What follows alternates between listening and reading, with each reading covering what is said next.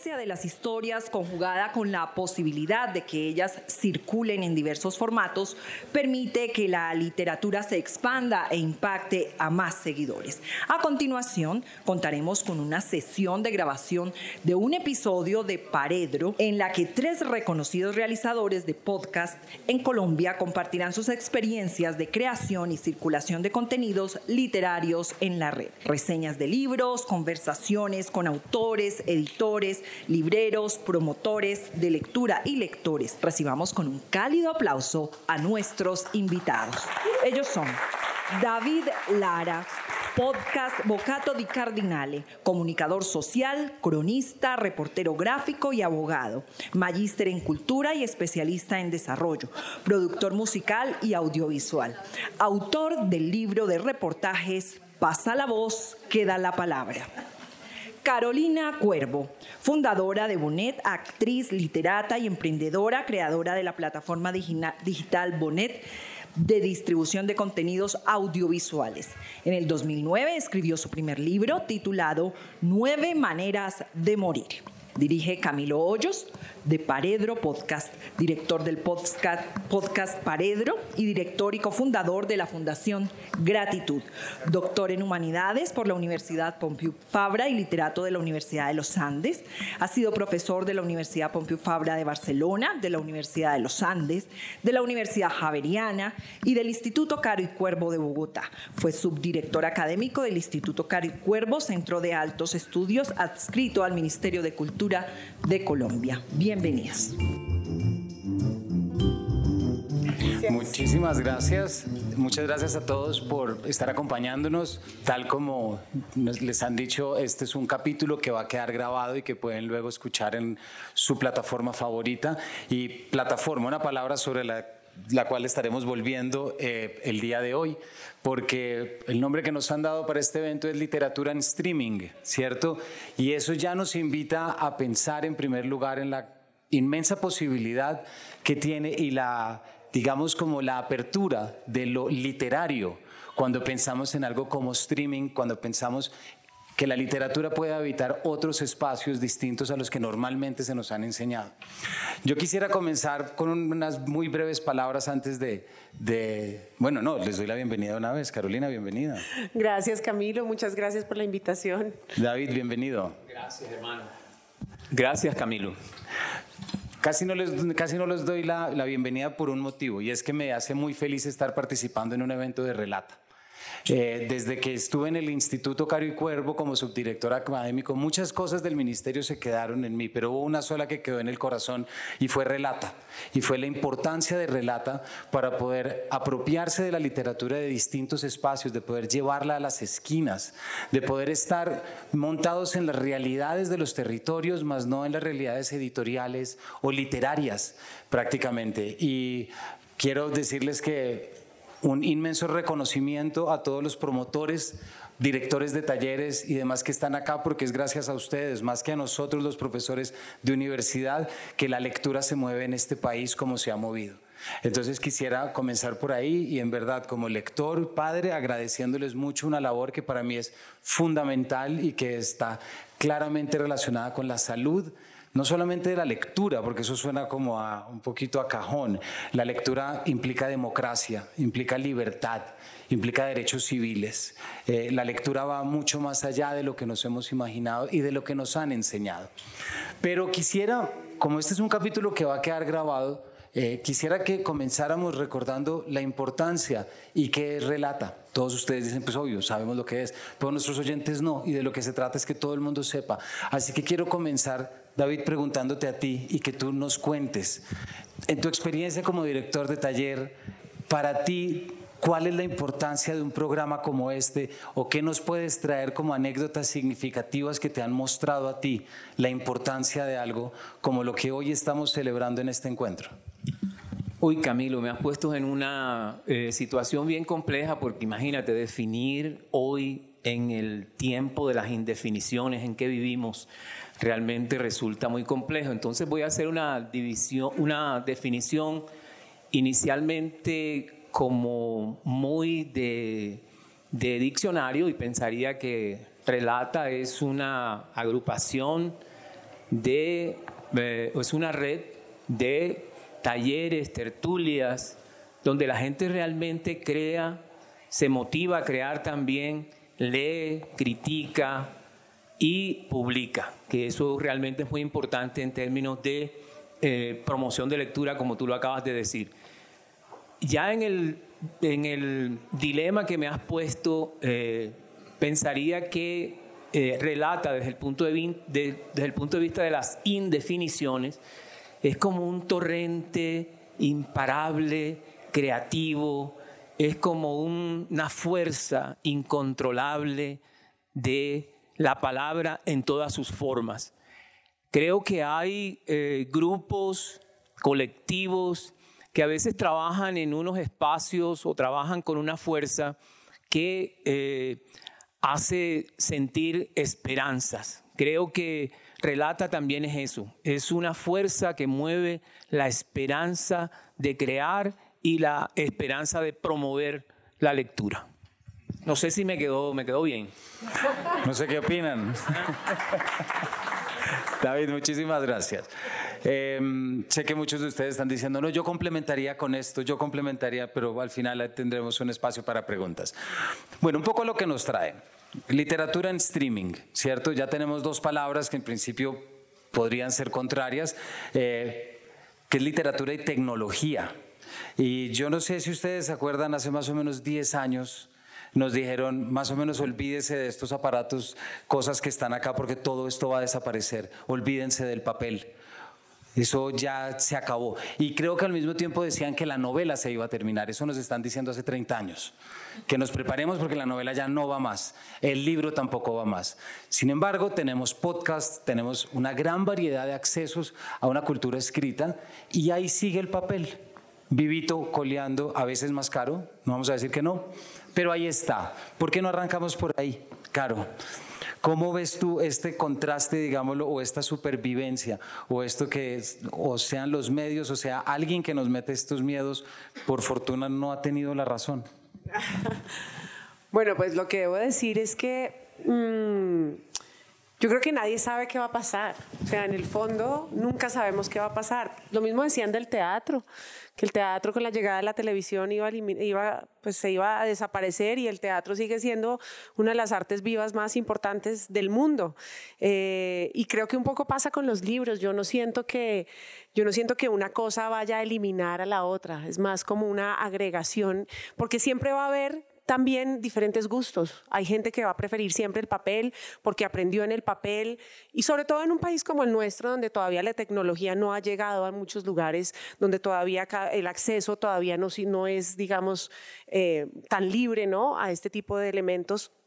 El papel sigue siendo muy importante y creo que también el hecho de cuando estamos pequeños, el vínculo que tenemos con el papel, con el lápiz, con escribir, con, eh, ¿no? Eh, ahí es donde aprendemos. Entonces ese vínculo emocional, creo yo, siempre va a existir, siempre va a estar. Que luego empiezan a llegar pues elementos como el Kindle, donde todo lo, pues, Claro, es mucho más eh, fácil llevar muchos libros a un viaje porque tienes un aparato que los comprime y los tienes ahí, pero hay muchos que todavía no logran leer ahí, que todavía no se conectan con eso. Entonces creo que es una transición que no va a ser tan rápida y que tampoco va a ser tan definitiva. Yo creo que va a haber siempre alguien que diga, yo prefiero llevarme los libros pero la realidad es que la tecnología sí ha simplificado algunos procesos, no vamos a decir que no. David. Bueno, yo comienzo con eh, pensar qué es leer hoy. ¿Qué es leer? Em, lo digo porque en 2021, en 2020, perdón, fui a acompañar a un señor que se llama Andrés Narváez a sembrar, sembrar. Él tenía, eh, había sufrido un atentado, es un líder eh, de la zona de Montes de María, y había sufrido un atentado, estuvo seis años tratando de recuperar sus brazos porque de la, de la situación y volvió a sembrar. Entonces yo le digo, Andrés, yo quiero ir a, a visitarte y quiero ayudarte a sembrar esas matas de ñame. Y mm, regresé, el compositor magnífico, un tipo que brota, eh, le brotan canciones. Entonces eh, yo regresé a Cartagena, donde vivo, y él comenzó a enviarme siempre audios. Es decir, me mandaba siempre audios y me decía, compa, las matas están creciendo tan hermosas, cayó una lluvia ayer, está lindo.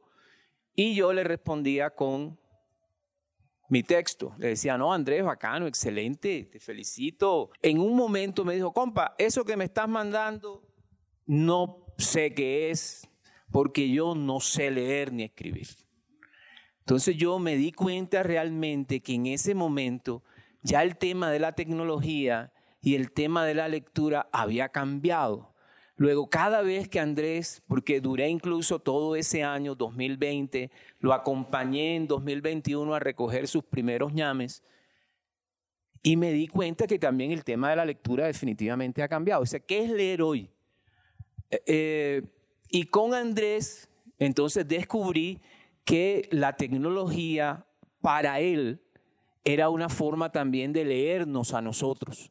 Entonces yo le decía a Andrés, eh, recoge el ñame, ubícalo en tal lado, etcétera, y él me respondía. Entonces tuvimos unos diálogos en 2020 y 2021 que al fin y al cabo se convirtieron luego en una crónica que yo escribí sobre su sobre regresar luego de seis años sin poder sembrar.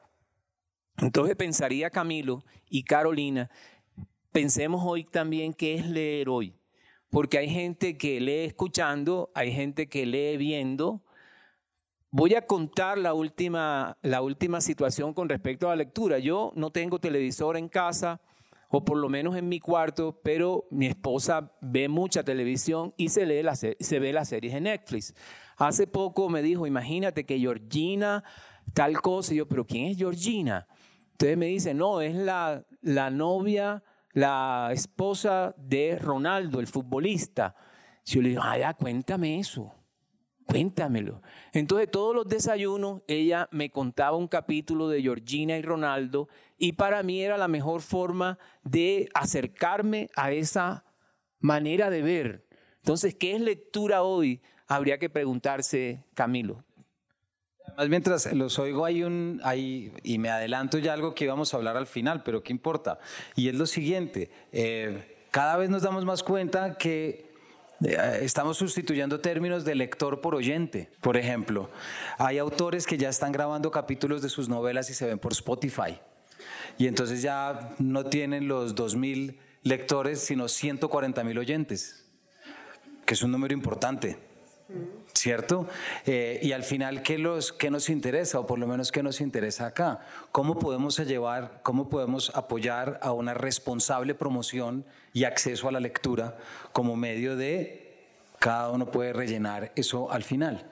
En la medida en que encontramos más plataformas, podemos llegar a más personas, pero ¿Qué les supone a ustedes eso, cambiar el término oyente por lector? Lo que yo creo es que todos somos de, todos tenemos una manera distinta de comprender el mundo y tenemos habilidades distintas. Hay gente que definitivamente la escucha es su mejor manera de enterarse, de comprender, de entender. Lo mismo que la gente que se conecta más con lo visual, quizá, o hay gente que, pues, con la lectura es donde encuentra ese espacio para hacerse preguntas. Yo creo que todo apunta a lo mismo. Yo creo que todo apunta al hecho de por qué leemos o por qué queremos escuchar, por qué queremos ver. Y es una necesidad de comprender. En el fondo, creo que eso es lo que habría que, instalar, ¿no? No importa cómo lo hagas.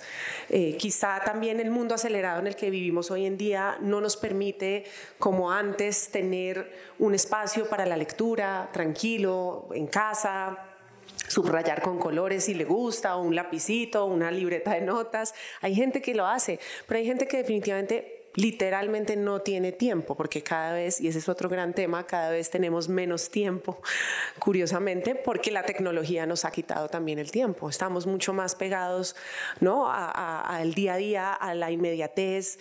necesitamos que responda ya mismo el WhatsApp, necesitamos que nos responda el correo inmediatamente, entonces uno ya se autoesclaviza y uno sigue trabajando hasta las 10 de la noche conectado a un aparato. Entonces, esos tiempos para, una buena lectura, por ejemplo, se reducen, pero que quizá eh, con los podcasts, con los audiolibros, pues eh, se ha abierto un espacio para hacerlo en lugares no convencionales, como el transporte público, entre el carro, en el bus, eh, no sé, ¿no? haciendo oficio, lavando los platos, cualquier cosa, pero es, es, un, es una herramienta más de comprensión. Entonces yo creo que de todas formas ese tipo de, de, herramientas que están ahí nos están mostrando que hay diversas formas de comprender y, lo más importante es que uno descubra cuál es la de uno. Yo creo que esto, esto es un fenómeno realmente complejo, realmente complejo. Cuando eh, yo comencé a estudiar derecho, me relacioné con muchos abogados que eran eh, mayores que yo, ¿no? Y recuerdo que yo saqué o tuve mi primer correo electrónico en 1996. Es decir, estaba la cosa como en la euforia. Y yo les preguntaba a estos amigos abogados viejos, les decía, ajá, ¿y ustedes cuándo van, a hacer el, van a sacar el, su correo electrónico? Y entonces uno me decía, no, no, ya yo metí el papeleo. Ya, ya mi papeleo va avanzando. Ya. Es decir, él estaba definitiva en otra estética, en otro espacio, en otro momento. Entonces, explicarle a una persona de esta que esto no es de ningún papeleo, que uno entra a una plataforma, que uno se registra, da unos datos y tal, pero él estaba pensando en el papeleo. Es decir, hay gente que es de papel y gente que ya no es de papel, sino digital. Hay un libro que se llama Bean Digital, que escribió un eh, director de este centro MIT, y lo escribió en mil, si no estoy mal, en el 91-92, pensando en cómo iba a ser esto, ¿no? Es decir, cómo iba a ser este momento de Internet o del desarrollo de Internet. Para mí, ¿qué ha pasado, eh, Camilo y Carolina? Para mí, ¿qué ha pasado? Ha caído primero lo que yo llamo el monopolio sobre las audiencias. Es decir, antes uno leía el tiempo, el heraldo, eh, el colombiano, etc. Pero ahora ha habido una fragmentación de audiencias en la que cada uno tiene como su nicho. Entonces la gente dice, no, yo, yo eso no lo escucho. Es decir, hay gente que definitivamente no, no escucha los podcasts que decías tú, por ejemplo, no puede escuchar en The New Yorker el capítulo leído por Jonathan Franzen y lo puede escuchar y lo puede y, es un capítulo que dura dos, tres horas. Entonces esta fragmentación de audiencia y esta caída también del monopolio metió a otras personas que son los productores de contenidos, que somos realmente todos nosotros. Es decir, ya un grabar un audio, eh, mandar un video, hazte un videíto. Me decía ahorita mi hija cuando le dije, ya llegué a Bogotá, mándame un videíto. Porque bueno, ellas son del videíto, ¿ya? Y entonces a veces me dicen, por ejemplo, me dice, oye, tú si haces TikTok sería genial, pero a mí no me mueve a hacer un TikTok, ¿ya? Entonces es también cuál es mi lenguaje, de qué manera yo quiero comunicarme y de qué manera yo quiero tener unos la palabra seguidor. Fíjate que Facebook decía amigos, eso también ha cambiado.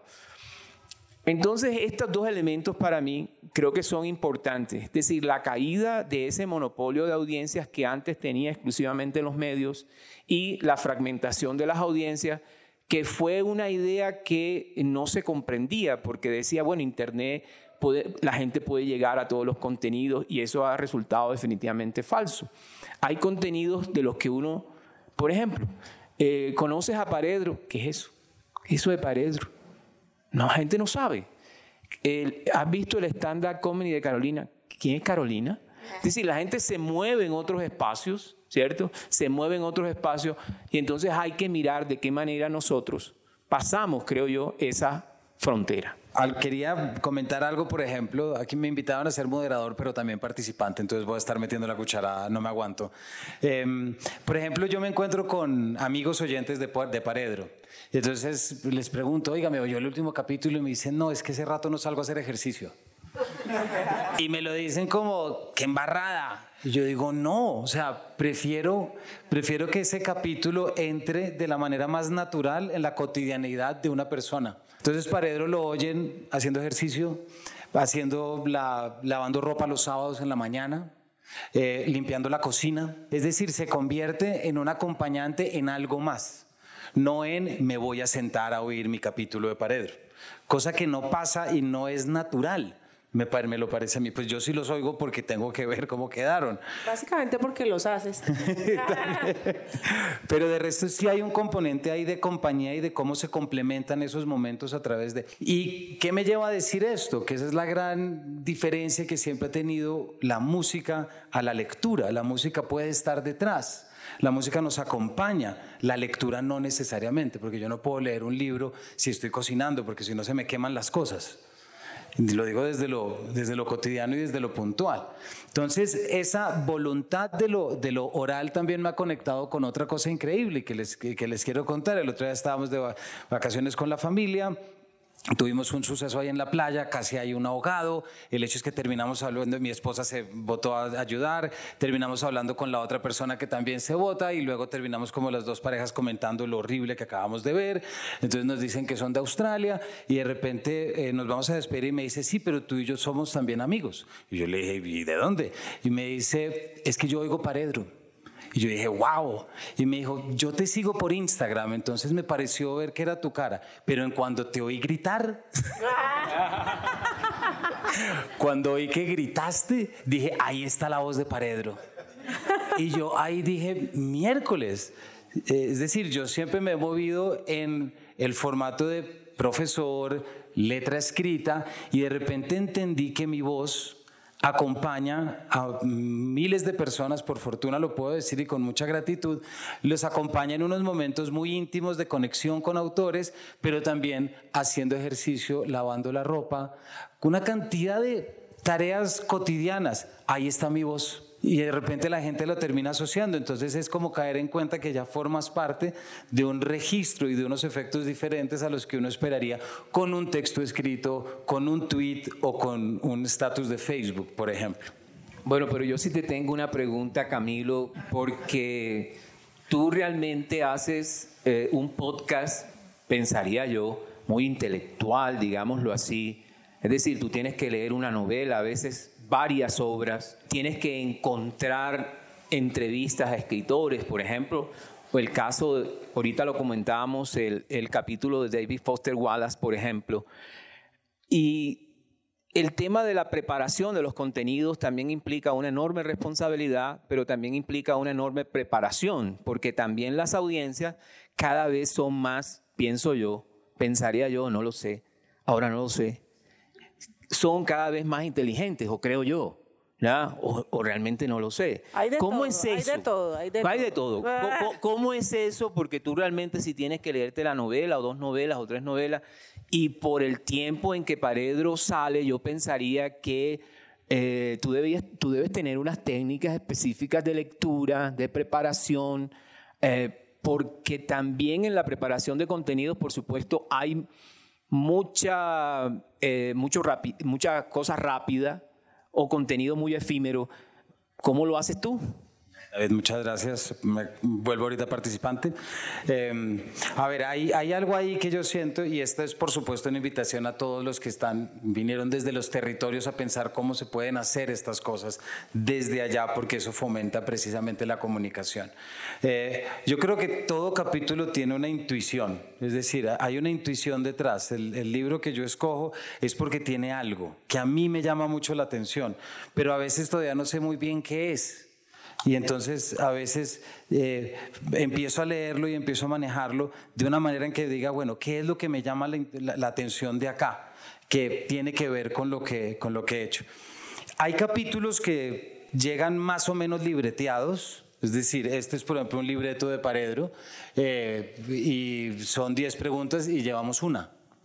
Por ejemplo, es decir, hay algo muy natural de la conversación que se tiene que respetar. Yo tenía un profesor en la universidad de literatura francesa que de repente nos, eh, todo el grupo se ponía a discutir súper emocionado y de repente él se daba cuenta que se distanciaba de la lección y decía, bueno, bueno, hasta acá. Volvamos a la lección. Y es como, uff. O sea, esto es lo interesante, lo que genera y lo que suscita. Hay, hay capítulos como, por ejemplo, pasó con Karim, a quien saludo acá, que cuando a Karim eh, lo entrevisté en Paredro, fui muy honesto y le dije, Karim, no sé muy bien sobre qué te quiero preguntar. no sé muy bien qué hay, pero hay algo que me llama mucho la atención en lo que estás haciendo. Entonces, permíteme o permítele a este espacio empezar a desarrollarse desde la exploración. Y, y, ver qué puede salir. Yo honro muchísimo lo intuitivo y honro muchísimo el azar. Siento que es fundamental para la generación y sobre todo honro muchísimo la conversación y la charla como un método de construcción de conocimiento. Me parece que es fundamental. Nos han enseñado que la charla es como lo que no hay que ponerle atención. Y cuando estamos charlando con ganas es cuando más concentrados estamos. Sea sobre una receta, sobre una anécdota, sobre algo que te pasó. Entonces, ahí hay un componente importante que es que vamos a charlar sobre algo, pero no para analizarlo, sino para que los demás se contagien y quieran venir a leerlo porque yo siento que es un espacio de promoción de lectura. Y la ideal es que al final la gente vaya, compre el libro, obviamente si lo saca de la biblioteca también funciona, pero mejor si lo compra, si tiene cómo, porque es que ahí detrás hay un autor que también necesita esos recursos. Y ahorita vamos a hablar si llegamos a lo que es eh, la circulación de contenidos culturales y todo un componente económico, porque es que todos sabemos detrás de una creación, pues hay alguien que tiene que comprar el mercado mañana. Entonces, cuando decimos, no, ¿cómo, ¿cómo, me va a cobrar este poema? Pues sí, cóbrelo y páguelo. Porque es que detrás hay un poeta que ya bien mal le va con las, con, con las regalías, como para que encima le digan, oiga, es poesía, ¿usted cómo se le ocurre cobrarme por esto? No, no hay que ser tan purista. Es decir, la papita es la papita. Y eso es muy importante en muchos aspectos. Y por último, algo que puedo decir con, y esto sí es una invitación al rigor y a la disciplina que puedo con mucha gratitud decir, me he leído cada uno de los libros sobre los que he entrevistado en más de 120 capítulos. Eh, y me parece que es la ética de la lectura y la ética de la palabra. Qué, bueno, qué bueno que lo hayas dicho, Camilo. Aquí vuelvo a mi rol de moderador eh, para hablar para hablar precisamente de la honestidad de la creación. Porque tenemos un público, ¿verdad? ¿Cómo ha sido eso, Carolina, en tu trabajo? Perdona. ¿El rol de la creación? Sí, eh, no, el rol de crear honestamente. Lo acaba de decir ahora Camilo, que no se trata, sí, cómo preparas, cómo corriges, porque no podemos caer en la superficialidad o, el contenido efímero, o sea, ¿por qué hacemos lo que hacemos? Y ese marco que podríamos llamar ético, pero creo que la palabra es esa, es cómo se crea honestamente un contenido para un público. Siendo honesto, creo que una de las cosas que considero que los creadores hacemos, que somos todos, en realidad todos los seres humanos somos creadores, no hay nada que hacer, cada uno en su área, cada uno en su contexto, cada uno desde sus talentos, desde sus saberes, que no son los mismos. Y precisamente en esa singularidad es donde, donde radica lo mejor, y es cómo veo yo el mundo. ¿Cuál es mi visión de lo que me está sucediendo? ¿Cuáles son mis sensaciones? ¿Cuál es esa honestidad? ¿Cuál es esa intuición? Que es un poco lo que Camilo decía. Esa intuición eh, hay que hacerle caso a esa intuición, porque en el fondo nadie piensa como yo, nadie ve las cosas como yo. Podemos estar viviendo un mismo contexto, pero somos distintos, somos muy diversos y en esa, en esa diversidad es donde yo creo que radica la magia. Por eso es que hay que confiar en esa intuición, pero no solamente confiar en la intuición, decir lo voy a hacer, sino por un lado hacerlo, por otro lado prepararse para hacerlo y esa rigurosidad y esa disciplina tiene que estar y tiene que existir. Si no hay eso, pues eh, todo se va a quedar en lo que tú decías, en esa superficialidad. Entonces, cuando yo tengo una intuición de, crear algo, yo tengo, digamos, mi vida artística ha sido para mí muy plural, por decirlo de alguna forma, yo, pues, y muy atípica. Desde los cinco años empecé a trabajar en televisión eh, y he crecido, digamos, en la industria audiovisual Luego llegó el teatro, la escritura siempre ha estado en mi vida, estudié literatura, después hice una maestría, em, he hecho talleres de escritura, pues un montón de dramaturgia, eh, como que todas esas cosas, toda esa necesidad de conocimiento, de informarme, de aprender, ha sido lo que me ha alimentado a mí para poder hoy en día producir los contenidos que produzco. ¿Desde dónde? Desde mi necesidad de decir lo que quiero decir y desde mi necesidad de cómo puedo contar esto el humor apareció como una gran herramienta en mi vida que ha estado desde el día cero, pues porque yo creo que todos los seres humanos tenemos un sentido del humor finísimo y en este país nos toca, profundamente recurrir a eso para poder hablar de temas que son difíciles, pero con el humor uno logra llegar muy rápido, muy profundo, eh, casi que sin, que uno se dé cuenta, eh, lo tocan a uno con fibras y lo ponen a pensar. A mí me interesa hacer preguntas, porque son las mismas que yo me hago, y que el hecho de que yo plantee una pregunta, a usted le genere una pregunta. Entonces esos contenidos y esa, ¿cuál es la honestidad de esa creación? Pues mi propia honestidad. Volverme vulnerable también, porque también a veces hay una cosa con los creadores y es como que se ven como por allá elevados, aviondos, ¿no? Eh, eh, cultos, sobre todo los escritores, como que tenemos esa fama de ser absolutamente inalcanzables porque estamos por allá en una cueva refugiados eh, escribiendo y eso no siempre es verdad. Hay unos que sí, pero hay otros que no, hay otros que escribimos en el día a día. Yo escribo en el teatro, yo escribo en la manera como actúo, yo escribo en la comedia, yo escribo desde diferentes lugares en mi vida. Entonces creo que un poco volverme vulnerable y mostrar mis vulnerabilidades y hablar de lo que me duele, de lo que me inseguriza, de tantas preguntas que tengo en el mundo, pues creo que eso es lo que finalmente vincula al, al que está al otro lado y dice, ok, yo también me siento así. Qué bello, Caro. Qué bello. Ya, mi estimado Camilo, adelante. Ya te devuelvo la palabra. Pero David, quiero hacerte la pregunta a ti también, porque tú eres profesor, cronista, periodista, escritor y tienes un podcast. Sí, en mi, en mi perfil dice, dice solamente bacán no titulado. Es lo único que dice mi. ¿ya? Eh, después tiene algunas especializaciones, es especialista en rones caribeños y ñeque. ¿ya? Pero bueno, eh, yo creo que, bueno, uno realmente es, eh, uno crea un poco lo que le duele, lo que, se, lo que siente, eh, la manera en que vive. Y ahora que hablaba Carolina, me estoy acordando de una, de una cita de, David Foster que hablaba precisamente sobre el tema del ego, ¿no? Y el tema de lo que él llamaba la falla de origen, decía él. Él decía, toda la vida los periodistas, los escritores, tenemos que luchar contra nuestra falla de origen y es precisamente ese, ese ego, porque es muy chévere estar aquí, bacano que uno lo saluden, lo reconozcan, etcétera, pero cuánta honestidad hay en eso que, que uno crea y en eso que uno transmite al público. En ese sentido, creo que esa lucha está siempre ligada entre quién soy yo y quién es el otro, ¿verdad? Eh, y eso en el periodismo, y creo, no sé en la, en la escritura de no ficción, no sé si funcionará.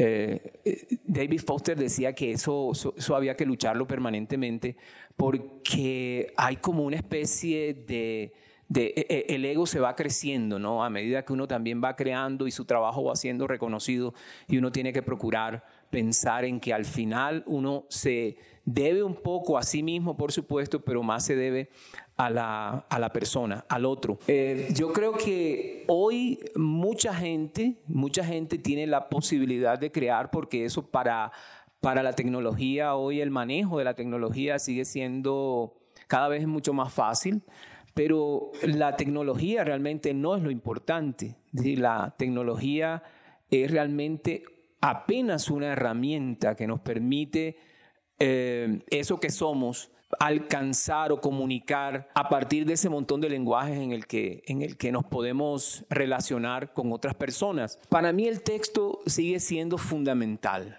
Es decir, el texto sigue siendo fundamental, eso que tú llamas libreto, eso que de pronto Carolina llama eh, bosquejo, ella dijo yo soy eh, dramaturga, es decir, ese texto es realmente lo más importante, más allá de los soportes. Es decir, porque el soporte libro está allí y el soporte libro eh, ya toma la forma de audiolibro, ya toma la forma de un PDF, etc.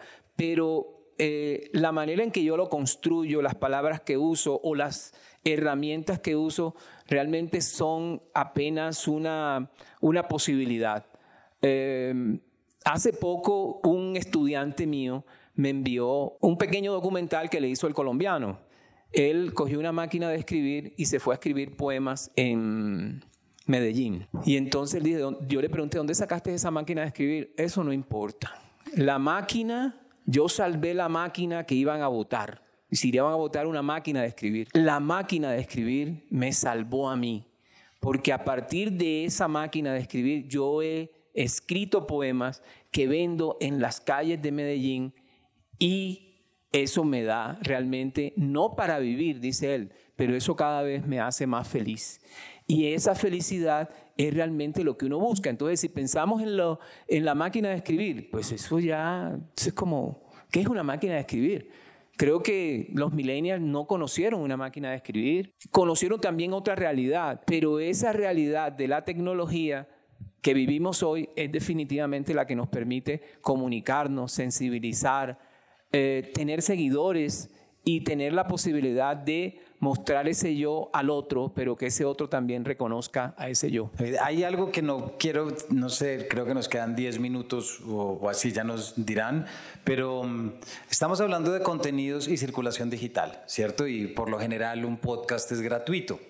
Es decir, em, yo después de todos los capítulos hasta ahora empiezo a ver algo de ingresos. De resto es, algo de uno. Eh, y sería probable, altamente improbable uno llegar y decir, no, ahora me tienen que pagar por oír un capítulo, pues cambiaría toda la dinámica, ¿cierto? Pero tú ya has vivido esa dinámica desde la plataforma de contenidos tuya que es Bonet. Eh, Bunet. perdón. Eh, ¿Por qué no nos cuentas un poquito lo que ha sido esa experiencia? Porque tú además de todo esto eres emprendedora. Entonces, para que esa es la, la, otra. ¿Cómo ha sido de repente eh, el esfuerzo que supone hacer una plataforma de contenidos audiovisuales o cuéntanos tú bien, digitales colombianos y cobrarle a la gente para que los vea? ¿Cuál ha sido la reacción de las personas? Bueno, lo primero que voy a decir es que realmente todos los artistas somos emprendedores. O sea, yo creo que a mí el emprendimiento con la plataforma no me dio tan duro, aunque he aprendido un montón, es porque toda la vida me he autogestionado. Los, los artistas somos autogestores de, de, lo que hacemos y eso, pues eso demanda una serie de, de acciones, ¿no? Que uno tiene que hacer. Pero con el emprendimiento, con la plataforma, nosotros, esto surgió de una idea de cuatro artistas que mm, nos empezamos a dar cuenta en el 2013 que había empezado una proliferación de elementos y de, de gracias a esa democratización de la, de la, tecnología, del acceso a la tecnología, eh, como que uno podía generar sus propios contenidos. Esa palabra que ahora ya uno la oye y ya dice, Dios mío, no más contenidos. Pero bueno, entonces había un montón de, estos contenidos que se estaban produciendo, eh, eran contenidos web, empezaron las series web como estar en auge y nosotros decíamos, bueno, ¿dónde vamos a alojar todos esos contenidos? La selva de YouTube es una selva. Si tú no sabes buscar en YouTube, pues se pierde, se diluye, ya está, no, no tienes ni idea que existe. Y con esa idea romántica creamos Bunet, que era como la plataforma. Entonces, esta idea romántica de ser artistas y, ay, sí, alojemos todos los contenidos. Bueno, listo. Y ahora, la tecnología. ¿Cómo es que funciona la tecnología? Y ahí entra uno en un universo que uno absolutamente desconoce, que es un universo muy complejo, porque primero estamos cada vez, eh, o sea, si, si, quieren estudiar algo que produzca plata, estudien. Eh, el tema de sistemas, ¿no? todo, el tema eh, pues de la tecnología que está en auge y que cada vez hay menos programadores. Entonces esto era como cómo creamos esa plataforma. Entonces buscamos eh, personas que hicieran esto, pero entonces uno vivía en Dubái, el otro vivía en no sé dónde y se los peleaban y no había quien lo hiciera y entonces la poquita plata que teníamos la invertíamos en un desarrollo que a los 10 minutos estaba absolutamente obsoleto. Entonces eso se volvió un complique. Entonces, miércoles no sabemos nada de esto, toca buscar quien sepa. lo primero que tienen que hacer es literalmente buscar a alguien que sepa de tecnología. Y por fortuna hay unos desarrolladores o gente que ya ha hecho unos desarrollos tecnológicos que a nosotros no solucionó la vida. Del 2013 pasaron cinco años para que Bunet como plataforma viera la luz. ¿sí? Y en esa dificultad nos vimos en términos de cómo levantamos la plata. Porque del 2013 al 2018 ya había entrado Netflix a Colombia, ya no éramos una idea innovadora, ya no éramos lo que íbamos a romper, ya no íbamos a romper esquemas, ya existía, ya estaba, ya estaba andando en Colombia y cada vez con más adeptos. Entonces empezar a darle la vuelta y, y tratar de buscar cómo como plataforma colombiana y latinoamericana podíamos subsistir, qué ofrecíamos de distinto. Empezamos a ver que el contenido original era una de esas, ¿no? Era importante, pero sobre todo también empezar a ver que hay un montón de gente que hace películas, documentales, cortos, que recorren, ¿no? Eh, digamos, hacen su corto y salen en el cine, va a festivales y después de eso al cajón. Porque ¿dónde se vuelve a ver? Ni idea. En Vimeo o, en YouTube, pero no hay, digamos, una promoción o un sitio donde la gente sepa, aquí lo puedo ver. Y Bunet es un poco eso, es esa plataforma que aúna todos estos contenidos, todas estas películas para poder crear o poder contar estas historias de lo que somos. Colombia es un país que se narra desde muchos lugares. El cine colombiano estuvo muy estigmatizado durante mucho tiempo como un cine aburrido, que pereza las películas colombianas, pero pues uno se va a dar cuenta y lo que hay son películas de todo tipo y hay, hay desde comedias, documentales, dramas, ¿no? todo lo que nos compone, todo lo que somos. Eh, y al mismo tiempo, pues diferentes, eh, eh, no solo géneros, sino también em, duraciones, ¿no? luego, durante, entonces, bueno, levántese plata para eso. Hay una gran dificultad porque ponga a la gente a pagar. En esa época todavía la gente no estaba tan, tan bancarizada, le daba miedo meter su tarjeta de crédito, pagar X plata por un contenido, cómo compito con Netflix, cómo compito con otro. Entonces empezamos a hacer un montón de pruebas y errores, que eso es el emprendimiento, es probar, es proponer. Si este acepta, si esto, esto me sonó la flauta por aquí, fantástico. Si no sonó la flauta, pues no, cambiemos, busquemos. Y en el 2019, más o menos, dijimos, ¿sabe qué? Hasta aquí estamos mamados, ya no más, estamos agotados y llegó la pandemia. ¿Y qué pasó? Todo el mundo conectado. y esa fue la respuesta de, ah, no, yo sí estaba como en el lugar indicado, como que sí estábamos pensando en algo que podía ser útil y nos volvimos de repente, sin esperarlo, la plataforma de todos los festivales de cine colombianos, que hay más de 25 festivales de cine en Colombia que tampoco lo sabíamos, ¿no? Y, y, nos volvimos como esa ala audiovisual para que esos festivales pudieran existir, pudieran sobrevivir, la gente pudiera conectarse. Hicimos, nuestro primer experimento fue con el Festival de Cine Colombiano de Nueva York, donde lo que hicimos fue abrir la boletería, algunas películas gratis también. Tuvimos más de 3.500 pantallas conectadas al mismo tiempo. Entonces te das cuenta que esa, ese cuento de e, esa, esa, esa, esa conectividad sí puede potenciarse a través de los contenidos que nos conectan a nosotros como, como individuos y como, como colombianos. Seguimos todavía en la lucha de cómo subsistir, no es fácil, pero cada vez que decimos, ay, ya no más, algo pasa. Entonces es sencillamente mantenerse, seguir buscando, seguir creciendo, seguir probando, porque todo en papel suena muy lindo, pero hágalo. Cuando a mí me dicen, voy a hacer una plataforma, hágala. Va a hacer la competencia, hágala. Yo quiero ver cómo la hace y ahí nos vamos conversando, porque es que no es fácil, no es fácil vivir de los contenidos culturales en Colombia. Quiero aprovechar una última pregunta antes de, pasar a preguntas del, del, público, pero acabas de decir algo clave y es la pandemia y el aislamiento. Es indudable que para muchos también los podcasts entraron en auge justamente cuando se empezó a requerir de mayor consumo de contenidos digitales. Eh, Paredro, entre otros, eso sí lo digo directamente. Mm, hay una pregunta que yo me hago y que les quiero hacer. Y es que, y claro, la hago un poquito con, rompiéndome el corazón, pero ¿será que los podcasts estamos aquí para quedarnos o nos va a pasar como los blogs? ¿Ustedes se acuerdan de los blogs hace 20 años? ¿Quién no tuvo un blog? O sea, yo tuve mi blog. Todos teníamos el blog y todos éramos escribiendo y es que esto es lo nuevo y la gente no puede vivir sin leer blogs. Mentira, sí puede vivir sin leer blogs, porque a los cinco años pues ya de repente ese fenómeno de publicación periódica pues dejó de ser tan importante. Eh, ¿Cómo le ven ustedes el futuro a esto? Déjame y te saco una bola de cristal que traes por acá. Bueno, si los podcasts van a quedarse o no, bueno, yo te cuento algo. Yo, yo tengo mi blog y, y sigo siendo, sigo escribiendo mi blog. Es vintage. Pero yo creo que, que precisamente es quiénes siguen tu blog, por qué siguen tu blog, etcétera, y es qué tipo de contenido haces, qué tipo de contenido preparas.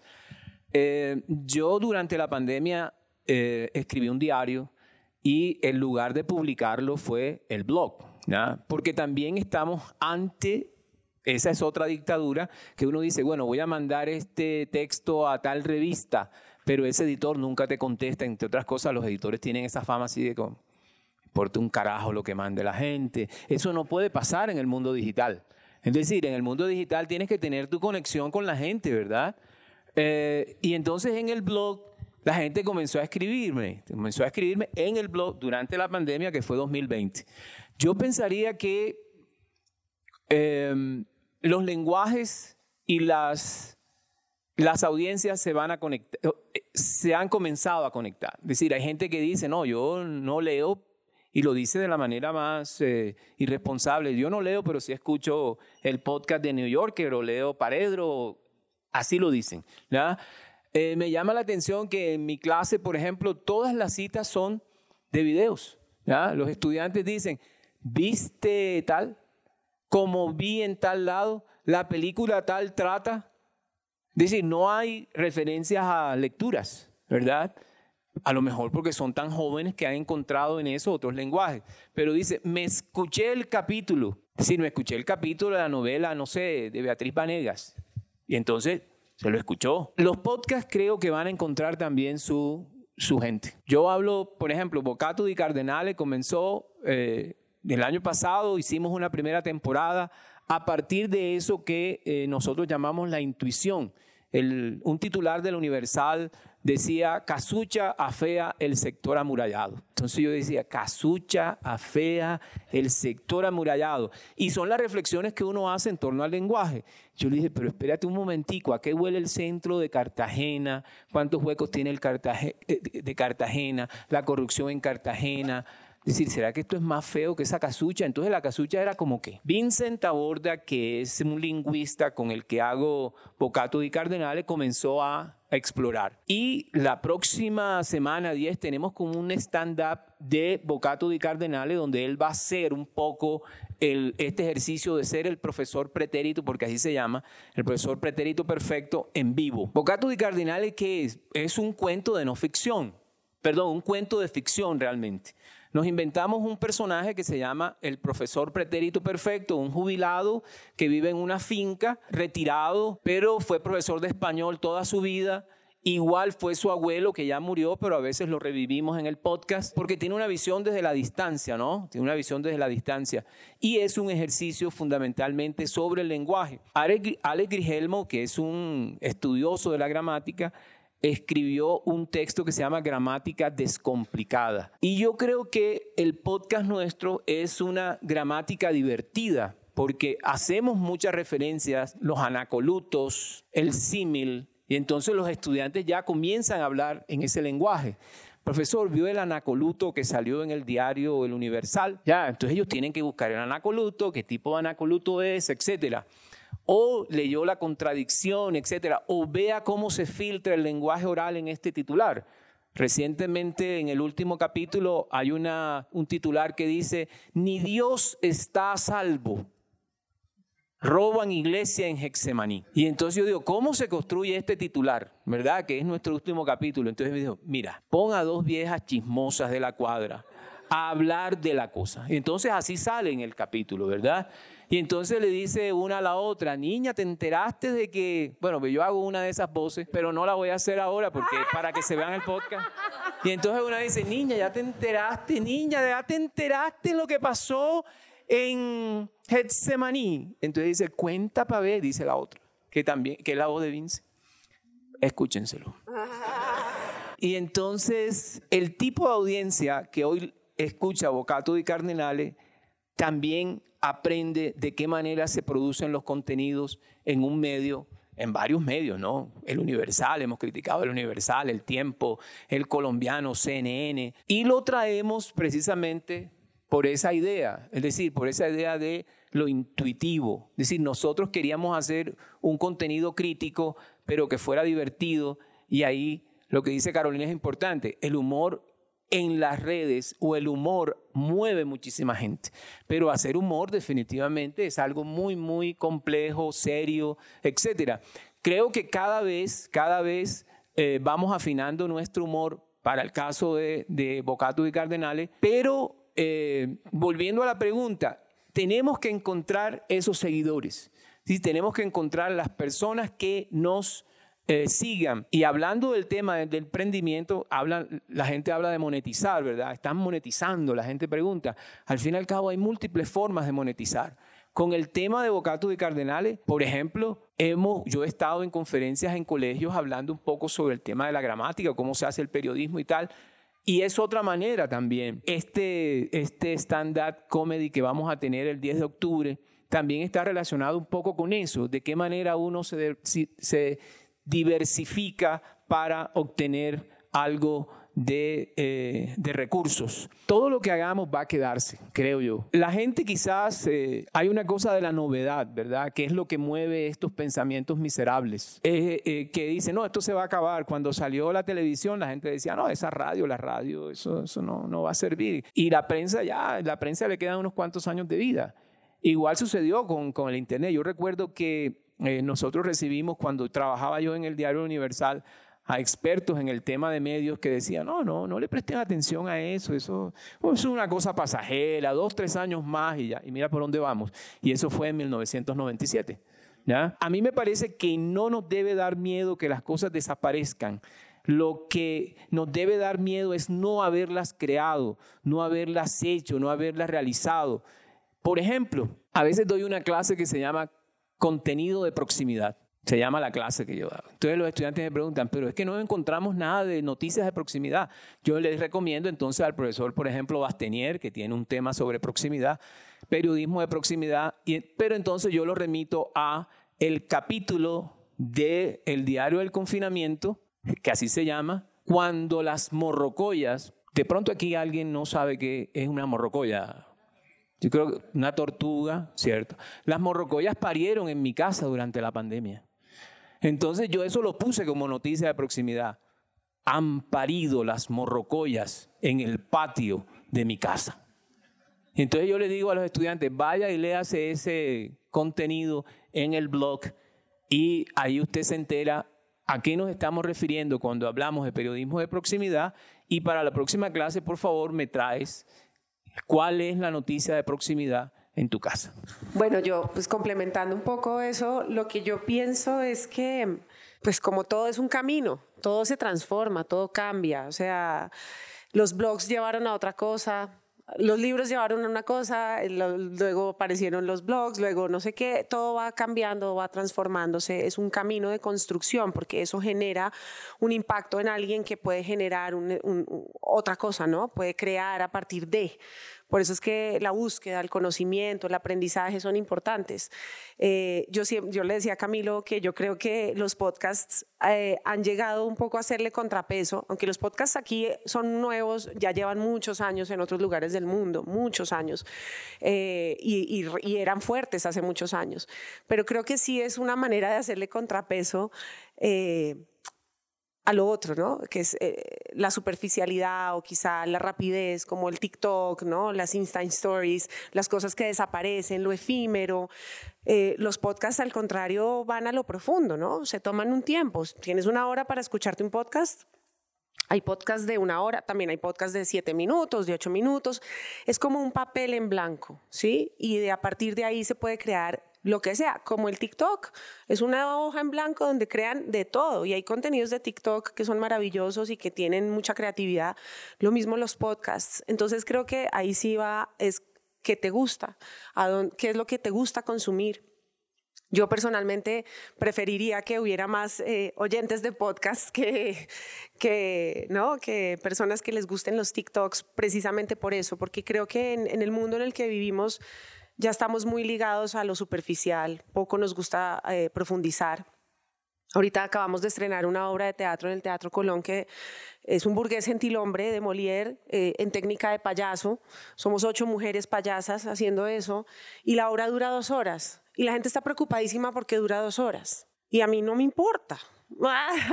Desde que la obra sea buena y dure dos horas, pues no importa porque uno se conecta, ¿no? Ahí el tema no es la duración, el tema es el, el contenido, lo que me están ofreciendo. Si la cosa es mala, no, no voy a durar ni tres segundos.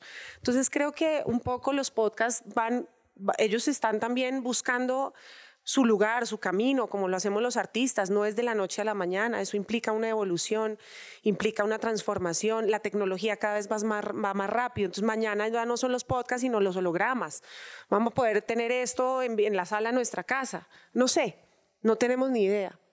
Creo que tampoco hay que preocuparse por eso, sino, como tú mismo decías, vivir ahora, el presente, que está tan de moda también, vive la hora, eh, pero es real, qué es lo que tenemos, cuáles son las herramientas que hay aquí en este instante, en este momento, eh, y utilizarlas. Durante la pandemia, los artistas nos quedamos los que, los que vivíamos de espectáculos en vivo nos quedamos en blanco, no, no teníamos cómo subsistir. ¿Qué hay? Instagram. ¿Qué me invento? Un live. Yo me inventé un formato de entrevistas, porque me, yo también soy entrevistador, me encanta. Ah, ah, no les he hecho preguntas, pero porque...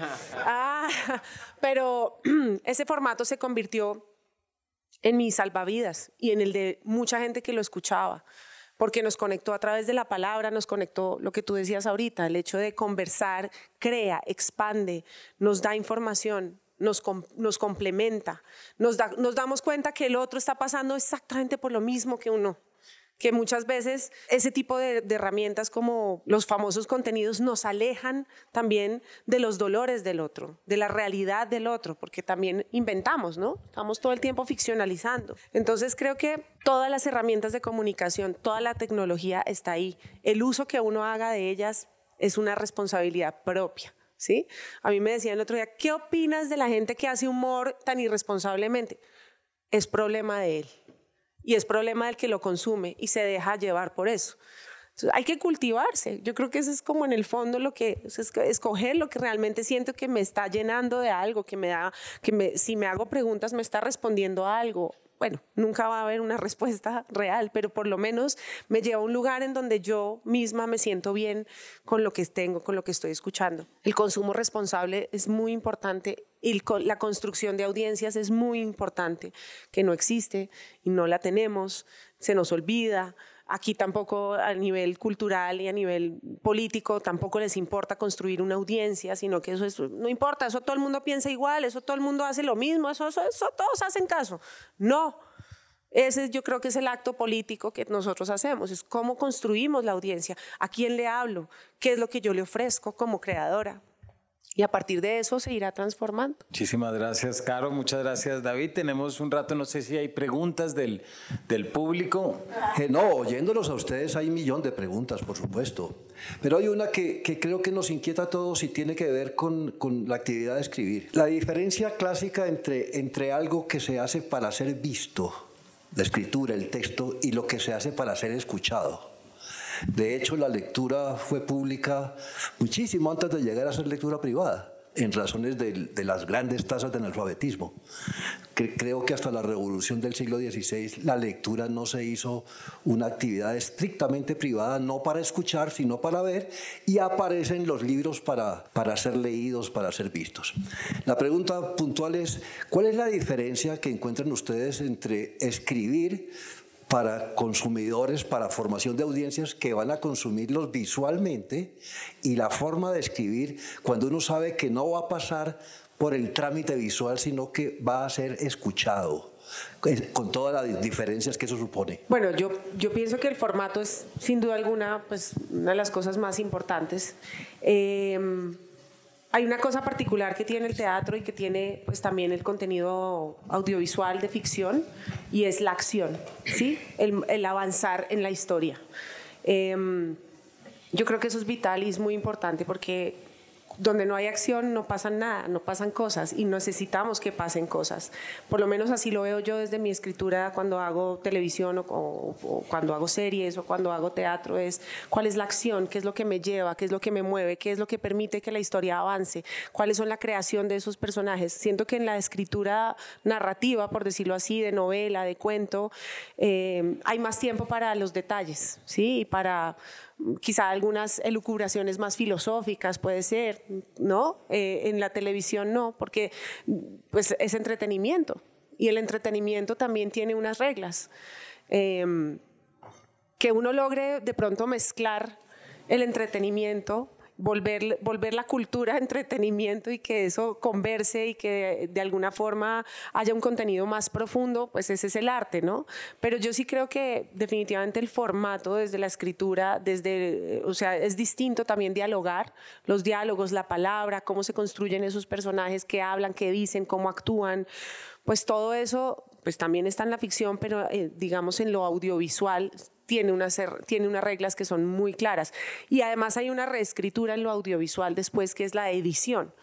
Por ejemplo, es distinto, muchas veces uno graba o uno construye una película y uno graba todos los planos y hace la historia como es y cuando lo va a pegar uno se da cuenta que eso no funciona. precisamente por eso, porque se vuelve tediosa, porque ahí no pasa nada, porque ese plano no sirvió, porque falta un texto que nunca dijimos. Entonces hay una reedición, hay una reescritura que es en la edición del contenido. Y muchas veces lo que está en el papel no es lo que resulta saliendo al aire. Eh, que es interesante también, ¿no? Porque ahí uno también aprende a escribir más.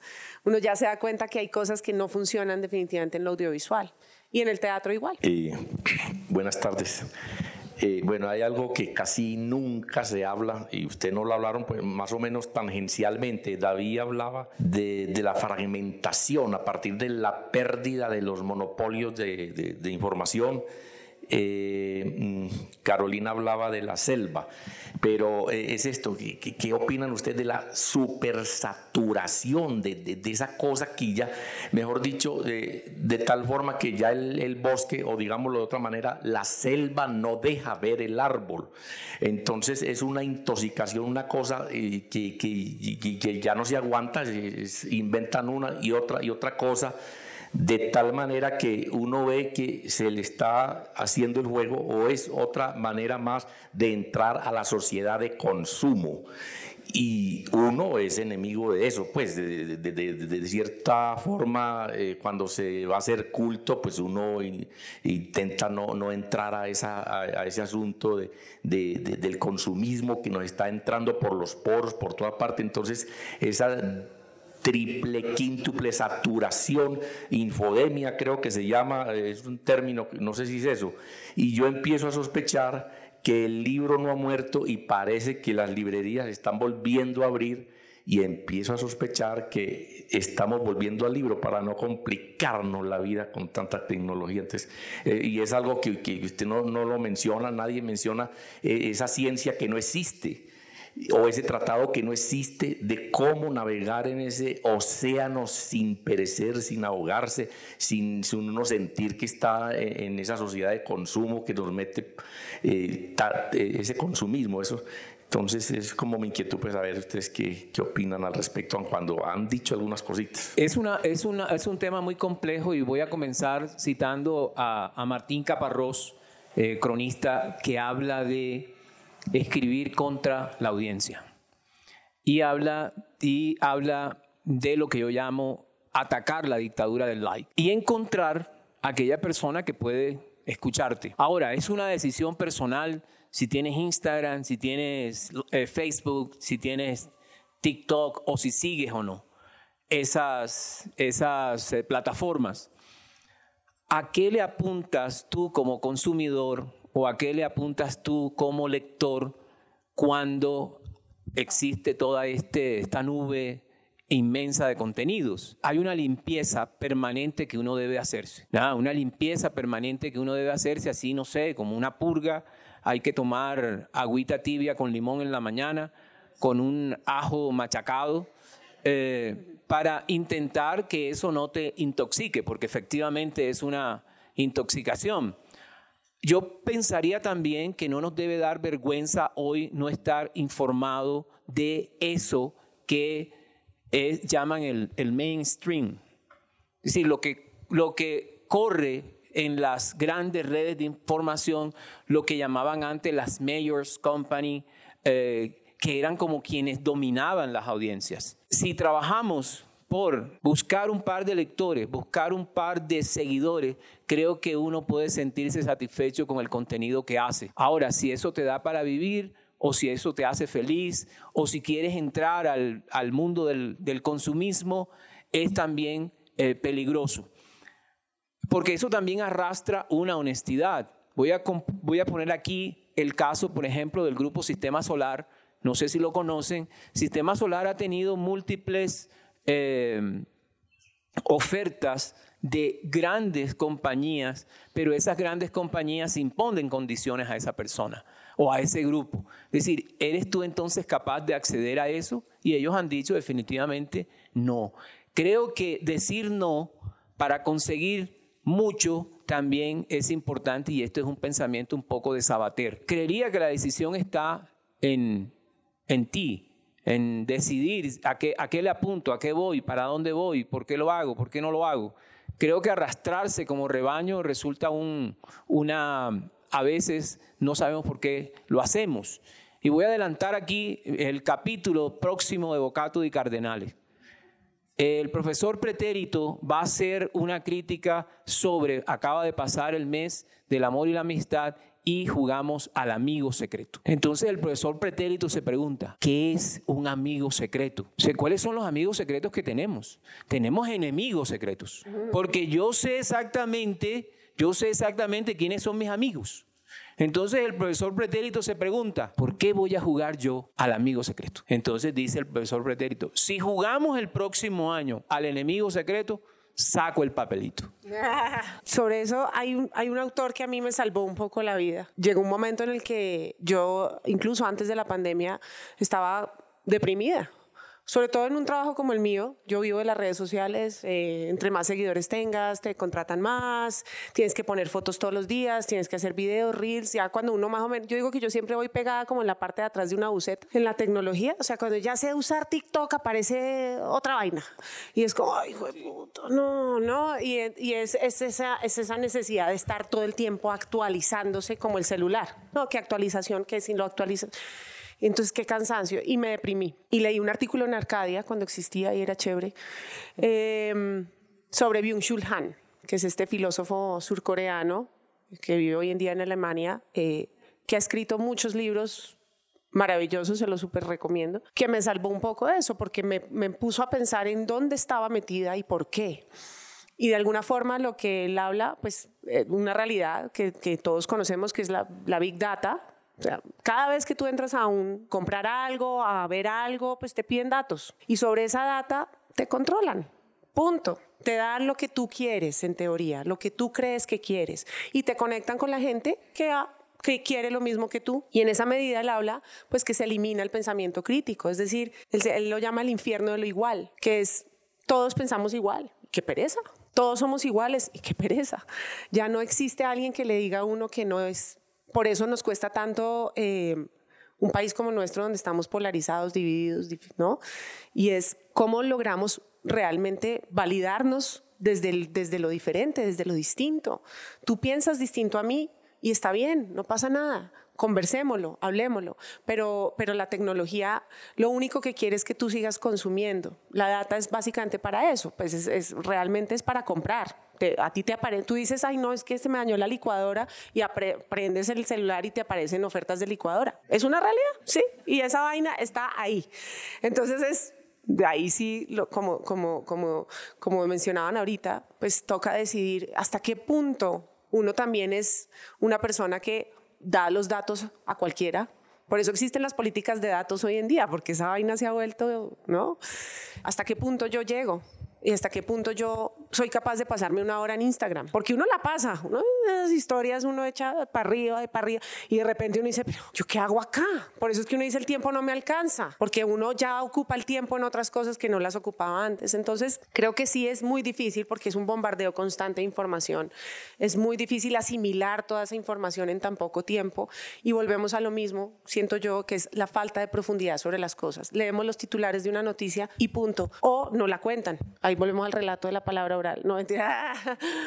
Pero sí creo que, creo que es muy difícil, es muy difícil. Y esto, esto que ocurre acá, lo que hace relata para mí es un acto anárquico, es seguir haciendo, escribiendo, es seguir pensando, es seguir construyendo, es seguir leyéndonos. Creo que eso, eso no existe porque estamos metidos como en una caverna, literalmente. Ahí sí estamos solos, cada vez más aislados, cada vez más aislados en nuestros celulares se da uno cuenta en un restaurante, en un café, ya nadie charla, ya nadie conversa, en un bus. Nada, todo el mundo está metido en su celular, en su mundo, en su universo. Y es muy duro y es muy difícil. Y es una alarma. Lo que pasa es que, y, cuando menos se da cuenta, uno está deprimido. Y la depresión hoy en día es una realidad mundial. O sea, los suicidios, el aislamiento, todas esas cosas son, son reales. Entonces creo que esto que ocurre acá, el que ustedes estén aquí sentados, que hayan venido a escuchar es un acto revolucionario. Él dice, él dice eso, la verdadera revolución está en la escucha del otro, en ponerle cuidado al otro. Gracias, Caro. Dos cosas, una de la pregunta anterior que, que tenía y es, em, yo, yo llevo dictando clases de literatura 20 años, caí en cuenta hace poquito, que es una cantidad. Estamos viejos. Viejos ya. Eh, y de repente, después de 20 años, estoy descubriendo que la experiencia literaria en su totalidad se da con la lectura en voz alta de un texto, no con la lectura silenciosa. Es decir, eh, y lo que tú dices tiene mucho que ver, que pensar, espero no confundirme por muchos siglos, pero la lectura en silencio se empezó a desarrollar incluso en los monasterios y las abadías a partir del siglo XIII o XIV. De resto, todo texto se leía en voz alta. Ustedes se imaginan uno estar en la mitad de algo y de repente alguien va a leer literatura, no sé qué, y dice, ¿qué pasa? No, es que está hablando en voz alta. Luego la interiorizamos. Y entonces leemos, y cada uno de nosotros tiene su voz interior y su forma de leer interior, ¿cierto? Eh, cada uno lee a su manera, respeta uno los puntos, uno hace como quiera. De repente caigo en cuenta que cuando la gente quiere aprender a leer, que son los talleres de lectura que yo dicto y los clubes de lectura, no hay mejor ejercicio que coger un capítulo y leerlo en voz alta, así nos tome 35 minutos de la clase. Antes se decía, no, pues si le van a pagar a uno por leer, ¿Sí o no? Viene aquí a leer, es que no preparó la clase. Entonces, ¿y qué pasa? Si yo le digo a los alumnos o a los participantes, léanse este texto en la casa y mañana lo discutimos, van a traer una experiencia solitaria, que a veces es buena, a veces es mala, y luego llegamos a esa frase y yo les digo, sí se da cuenta que aquí, y de repente dicen, sí, sí, pero eso no garantiza que cuando estén solos vaya a ocurrir igual. A mí me pasaba eso con el queridísimo Aquiles Páramo, profesor de lingüística, que había un proceso de descomposición de la lengua, no sé si tú te acuerdas, que uno lo veía que él lo hacía y era lo más fácil del mundo. Y yo me iba a la casa diciendo, esto está botado. Y llegaba y decía, ¿cómo demonios? ¿Cómo diablos hizo eso? Y me pasaba también en química, en matemáticas y en física en el colegio. Siempre estaba eso. Entonces, eh, si complementa lo dicho anteriormente, esta es una invitación a siempre volver a la lectura en voz alta, porque además la lectura en voz alta nos retrae del tiempo. Es decir, nos hace estar en un lugar, en un instante, en un momento, escuchando, que es lo que tú dices, y es la activación de todo, y todo texto literario se escribe acorde, si tiene un estilo, no voy a decir digno, pero si tiene un estilo particular, nunca se escribe ignorando las condiciones fonéticas, jamás. Leer una frase del recientemente fallecido Javier Marías, Así lo demuestra. Y no vayamos tan lejos, leer una frase de García Márquez en voz alta es una experiencia radicalmente distinta a leerla para uno mismo. Entonces eso lo recupero y siento que es algo sobre lo que hay que volver y creo que de hecho salió un libro de Megan Cox, se lanzó aquí en la Feria del Libro sobre la importancia de leer en voz alta y la manera como activa tantas cosas. Entonces ese quería solamente complementar. Cami, ¿puedo decir solamente una cosa? Está demostrado también que los índices de lectura infantil son bajos porque normalmente se les enseña a leer solos. Eh, es decir, si uno logra que los niños sientan que la lectura es un acto en compañía, eh, familiar, de gozo, de acompañamiento, aprenden a leer más rápido y, les, y sienten un amor más grande por los libros. Cuando es como, vaya, lea eso, pues obviamente pues va a ser un acto aburrido, se van a sentir solitarios. Entonces creo que eso es, es solo eso. No, gracias, porque funciona. Y frente a la saturación, mientras estabas diciendo, yo pensé como que me den a mí 40 mil pesos y me den media hora aquí en el Fondo de Cultura y que me digan, se los puede gastar, yo sentiría esa saturación. Diría, ¿qué hago? Es como cuando uno lleva a los hijos a la juguetería y les dice, tiene 10 mil pesos. Bueno, 10 mil pesos ya no da.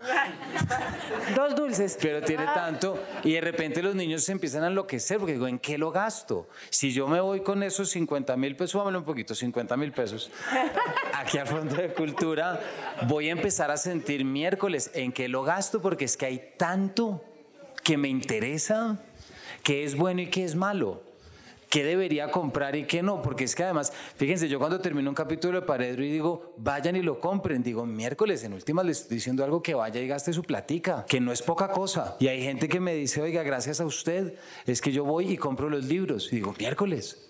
O sea, ya están gastando dinero por un capítulo que escucharon. Siento una gratitud gigante, pero al mismo tiempo una responsabilidad muy profunda. Porque entonces no puedo andar por ahí diciéndole a todo el mundo, compre lo que sea. Entonces, ¿cuál es la recomendación? Sea de materia audiovisual, sea de materia puramente mediática, es siempre seguir a alguien que nos sepa recomendar. Y ahí vuelvo al poder de la palabra. Si uno lee un libro que le gustó, recomiéndeselo a todo el mundo. Porque nada es más valioso que uno le diga, oiga, pasé por esto y esto me gustó. Puede ser de amigos, pero en redes, por ejemplo, si eh, ahorita que hablabas, por ejemplo, de, de Arcadia, Arcadia tenía la famosa lista de los 100 libros al final, y eso era para mucha gente una cosa importantísima, porque hay tanto allá afuera, ¿a quién sigo? Entonces yo procuro seguir editores, escritores, novelistas que recomiendan muchas cosas y que me voy anotando por ahí.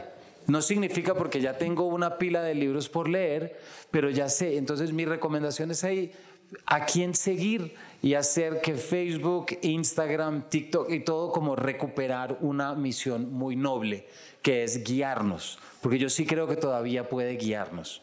Yo sí siento que todavía puede ser bueno, con toda la porquería que hay, sí, pero como todo hay que saber escoger. Hay gente, mejor dicho, hay gente que recomienda bien y hay gente que recomienda mal. Eso va a pasar siempre. Entonces, ¿a quién puedo buscar en quien yo pueda confiar en ese gusto? Y eso es una cuestión de cadena y de, y de confianza prácticamente. Creo que se nos acabó ya el tiempo. Bueno, muchísimas gracias David y Carolina. gracias y muchas gracias a ustedes por habernos acompañado. muy bien. Un placer.